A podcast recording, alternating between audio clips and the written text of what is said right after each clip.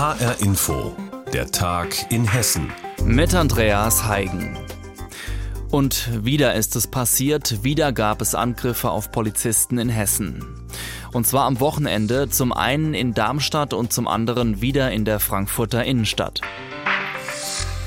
Die Politik hat sich bereits bestürzt gezeigt und harte Strafen für die Angreifer gefordert. Am Wochenende bei Corona-Kontrollen waren die Beamten bei den Vorfällen in Frankfurt und Darmstadt mit Steinen, Flaschen, Eiern und Böllern beworfen worden. Die Polizei ermittelt nun die Hintergründe der Randale. Marie-Katharin Fromm mit einer Zusammenfassung der Ereignisse. Junge Männer in aggressivem Tonfall werfen Flaschen und Steine auf einen Polizisten und seinen Streifenwagen. Der Beamte duckt sich, zieht sich in den Einsatzwagen zurück, um sich vor den Angriffen zu schützen. Mitten in der Frankfurter Innenstadt auf der Zeil werden Polizisten auf Streife angegriffen und das gleich zweimal, in der Nacht zum Samstag und zum Sonntag an Halloween. Hier attackieren bis zu 800 junge Leute die Polizisten vor Ort, sagt Chantal Emch von der Frankfurter Polizei. Es handelt sich vorrangig um junge Männer, und wir konnten neun Tatverdächtige festnehmen und einer dieser Tatverdächtigen, ein 17-Jähriger, der wurde schlussendlich auch dem Haftrichter vorgeführt und befindet sich nun auch in Untersuchungshaft. Ihm wird vorgeworfen, dass er mit Pflastersteinen auf einen Streifenwagen geworfen hat. In der ersten Nacht wird dabei ein Polizist verletzt.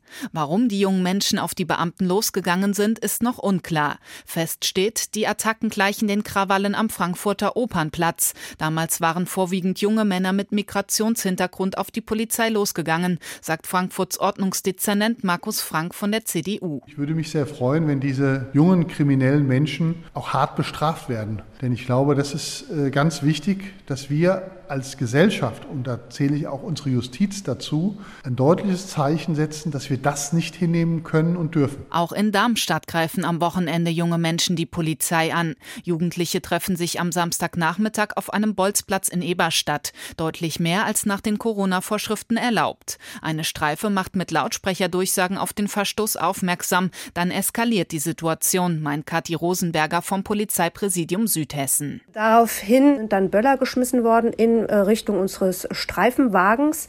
Und weil dann sukzessive diese Gruppenzahl auf ja, circa 100 Personen herangewachsen hatte, haben unsere Kollegen dann natürlich weitere Streifen um Unterstützung gebeten, die dann auch gekommen sind. 23 überwiegend minderjährige Verdächtige wurden vorläufig festgenommen. Sie sind wieder auf freiem Fuß. Gegen einen 14-Jährigen aus Pfungstadt wurde ein Strafverfahren eingeleitet, weil er einen Böller Richtung Polizeistreife geworfen hat. Auch hier ermittelt die Polizei jetzt, warum die Situation Situation so eskaliert ist.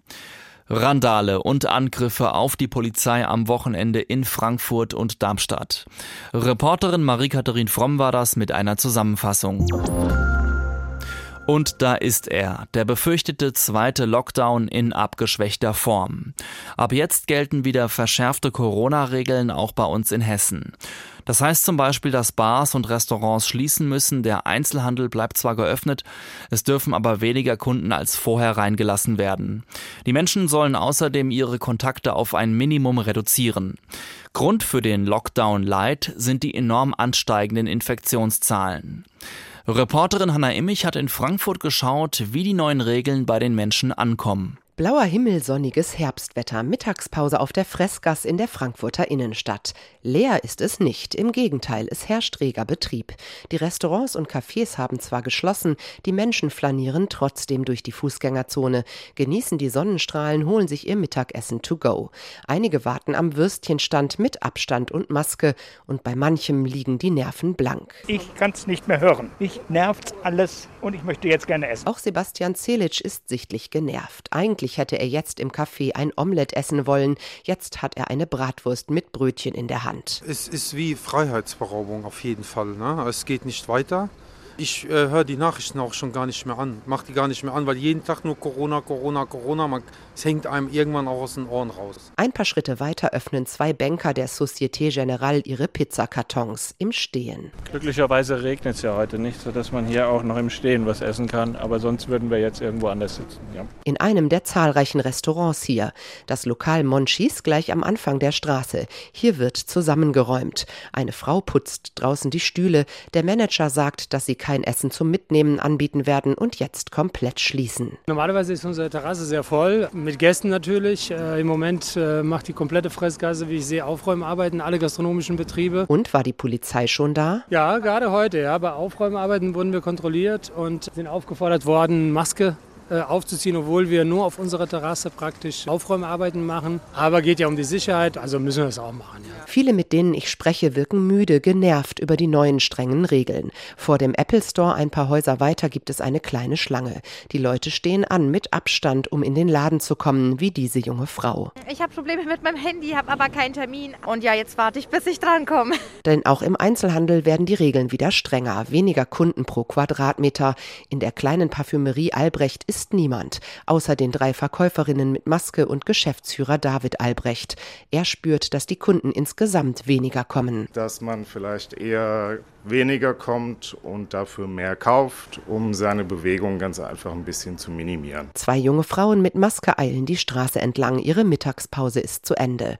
Shabnam Hossein hält den zweiten Quasi-Lockdown für notwendig, denn sie hat beobachtet, dass die Menschen in den letzten Monaten immer unvorsichtiger geworden sind. Ganz am Anfang hat man ja hier schon gemerkt, wie die Leute um einen herumgelaufen ist. Und mittlerweile sitzt man ja auch in der Bahn nebeneinander und es ist nicht so, dass der Erste sich wegsetzt. Also ich denke, es war davor schon, dass jeder die Hoffnung hat, es wird normaler und besser und jetzt hat sich das wieder gewendet und man muss sich dran halten. Vom Ordnungsamt Frankfurt gab es noch keine Stellungnahme. Es sei zu früh, um ein Fazit zu ziehen, heißt es von dort. Aber die Stadtpolizei hatte schon seit Tagen die Corona-Kontrollen in Frankfurt verschärft. Denn in Hessens größter Stadt gelten bereits seit Anfang Oktober strengere Regeln. Die Infektionszahlen sind hier mit am höchsten in Hessen. Reporterin Hanna Immich hat uns ein Bild davon gegeben, wie die Menschen in Frankfurt mit den neuen schärferen Corona-Regeln umgehen. Es ist ein schockierender Fall. Ein Mann aus dem Rheingau-Taunus-Kreis soll seine Töchter über Jahre hinweg schwer sexuell missbraucht haben. Von den Taten fertigte er Bildmaterial an und verschickte das über Chatgruppen. Dieses Verbrechen steht im Zusammenhang mit dem bundesweiten sogenannten Missbrauchskomplex Bergisch Gladbach. Das Wiesbadener Landgericht hat den 39-jährigen Mann aus Hessen nun verurteilt. Birgitta Söhling berichtet. Hinter der bürgerlichen Fassade tun sich Abgründe auf. Jahrelang hat ein Familienvater aus Taunusstein seine beiden Töchter und eine Stieftochter sexuell missbraucht, die Taten teilweise gefilmt und in Chatgruppen mit Gleichgesinnten geteilt. Dafür hat das Landgericht Wiesbaden den 39-Jährigen heute zu 13 Jahren Haft verurteilt. Außerdem ordnete das Gericht die Sicherungsverwahrung an, womit eine vorzeitige Entlassung praktisch ausgeschlossen ist. Benjamin Krause, Sprecher der Zentralstelle zur Bekämpfung der Internetkriminalität bei der Generalstaatsanwaltschaft Frankfurt, hält das Urteil für angemessen. Kein Täter solle sich sicher fühlen. Natürlich ist es so, dass solche erfolgreichen Identifizierungen schon auch ein Signal sind an Täter und an Tatgeneigte, egal ob im Darknet oder in verschlüsselten Messenger-Diensten, dass die Strafverfolgungsbehörden dort eben aktiv sind. Der Verurteilte aus Hessen ist kein Einzelfall, sondern Teil eines bundesweiten Netzwerks von Pädophilen.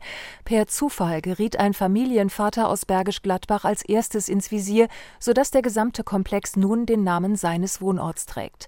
Ermittler hatten Missbrauchsbilder in einem Chat abgefischt. Eine Sondereinheit der Kripo Köln durchforstete mit zeitweise 350 Beamten gewaltige Datenmengen. Eine Spur führte nach Taunusstein. Staatsanwalt Benjamin Krause. In diesen Fällen ist es aus meiner persönlichen Sicht ganz wichtig, schnell zu agieren. Und das ist hier in dem Fall auch wirklich sehr gut gelaufen. Die Kreispolizeibehörde in Bergisch Gladbach hat an dem gleichen Tag, als die Identifizierung gelang, unmittelbar die Polizei in Wiesbaden vor Ort verständigt, sodass noch am Abend der heute hier Verurteilte festgenommen werden konnte. Um die Opfer zu schützen, das jüngste Kind war zur Tatzeit gerade mal elf Monate alt, lief der gesamte Prozess in Wiesbaden unter Ausschluss der Öffentlichkeit ab. Der 39-Jährige reagierte nach Auskunft seines Anwalts schockiert auf das Urteil. Verteidiger Oliver Bars hatte auf acht Jahre plädiert und mit einem milderen Urteil gerechnet. Mein Mandant hat in dieser Sache von Beginn an umfassend und vollumfänglich mitgearbeitet. Da gab es keine Frage, die er nicht beantwortet hat. Er hat sich da also nicht irgendwie versteckt, sondern er hat wirklich nach nach bestem Wissen mitgearbeitet und ich denke, das ist schon wichtig, dass man das hier auch mal betont, dass er sich da also nicht aus der Verantwortung gezogen hat. Opferschutzverbände sagen, dass es wichtig ist, wenn der Täter Verantwortung übernimmt. Ein Geständnis kann deshalb strafmildernd wirken. Allerdings hat das Gericht den Strafrahmen von bis zu 15 Jahren auch nicht voll ausgeschöpft. Das Urteil ist noch nicht rechtskräftig. Der Verteidiger wollte offen lassen, ob sein Mandant es annimmt. Vier weitere Väter aus dem pädophilen Netzwerk, darunter der zuerst Beschuldigte aus Bergisch Gladbach, sind unterdessen ebenfalls zu sehr hohen Haftstrafen verurteilt worden. Ein Beitrag war das von Reporterin Birgitta Söhling. Die Wiesbadener haben Nein gesagt, und zwar zur Citybahn. Demnach soll es also keine Straßenbahnlinie von Wiesbaden nach Mainz geben. Auch Bad Schwalbach und Taunusstein hätten angeschlossen werden sollen.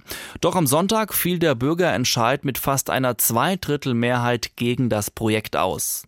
Tja, und so fahren weiterhin eben nur Busse im Wiesbadener Stadtverkehr. Während Gegner wie die FDP aufatmen, gibt es im Umland von Bad Schwalbach bis Mainz nur Bedauern. Einzelheiten von Andrea Bonhagen. Eigentlich gibt es ja eine alte Feindschaft zwischen Wiesbaden und Mainz, besonders zur Fasnacht. Trotzdem wäre Mainz sehr gerne enger mit Wiesbaden zusammengewachsen, mit Hilfe einer Straßenbahn, die direkt über die große Rheinbrücke geführt hätte. Damit hätten die Wiesbadener in den Vororten, die eh eine große Nähe zu Mainz haben, bequemer zum Einkaufen fahren können. Aber sie wollten nicht. Der Mainzer Oberbürgermeister Michael Ebling spricht von einer fatalen Chance. Und die Mainzer Verkehrsdezernentin Karin Eder zeigt sich richtig enttäuscht. Für uns als Mainzerinnen und Mainzer wäre es einfach für die Anbindung nach Hessen wichtig gewesen und deswegen bedauern wir das sehr. Es wäre ein wahnsinniger Schritt gewesen, die Verkehrsprobleme der Zukunft anzugehen. Mehr Straßen, mehr Stau, mehr Autos, das kann einfach nicht die Antwort sein auf die Anforderungen des Klimawandels. Mainz und Rheinland-Pfalz müssten schauen, dass man nicht von den Entwicklungen im Rhein-Main-Gebiet abgehängt werde. Auch aus der anderen Richtung der Bahnlinie, aus Taunusstein und Bad Schwalbach, ist großes Bedauern zu hören.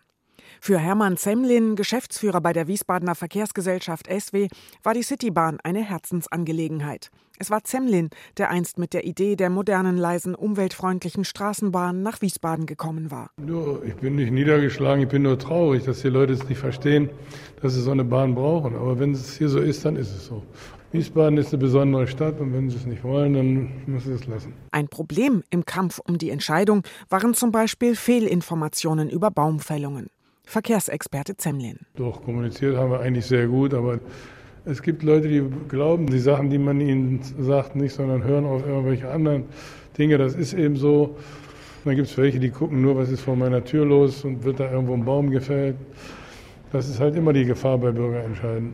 Insofern ist ein Bürgerentscheid eigentlich für solche Dinge wie hier nicht geeignet. Die FDP hatte sich von Anfang an gegen die Straßenbahnlinie und damit gegen alle anderen Parteien im Rathaus gestellt. Dass die FDP zusammen mit einer Bürgerinitiative es so deutlich geschafft hat, das Meinungsbild zu prägen, erklärt Christian Diaz von den Liberalen so. Viele Punkte waren ausschlaggebend. Also erst einmal das Projekt an sich ist, äh, glaube ich, ein Problem. Es wurde nicht richtig erklärt, wie die Linienführung äh, sein sollte. Ich glaube, es haben viele verstanden, dass insgesamt die Verkehrspolitik in einem Wandel ist und äh, wahrscheinlich man eben nicht auf Schienen setzen sollte. Und ansonsten Natürlich das gesamte Thema Kommunikation. 15 Millionen Euro für Planung, über 3 Millionen Euro sind ja dabei für Kommunikation ausgegeben worden. Da ist nicht viel vermittelt worden und ähm, da mussten sich die Verantwortlichen schon die Frage gefallen lassen, wie so etwas kommen kann. Was nun fehlt, ist eine neue Vision, wie der Wiesbadener Autoverkehr deutlich reduziert werden kann. Denn wenn das nicht gelingt, droht die deutsche Umwelthilfe, Wiesbaden erneut wegen zu schmutziger Luft auf den Straßen zu verklagen. In Wiesbaden hat man sich in einem Bürgerentscheid gegen das Citybahn-Projekt entschieden. Andrea Bonhagen war das mit Reaktionen zu dieser Entscheidung. Und damit sind wir auch am Ende der Sendung Der Tag in Hessen. Mein Name ist Andreas Heigen und alles Wichtige aus Hessen finden Sie übrigens auch wie immer ständig aktualisiert auf hessenschau.de.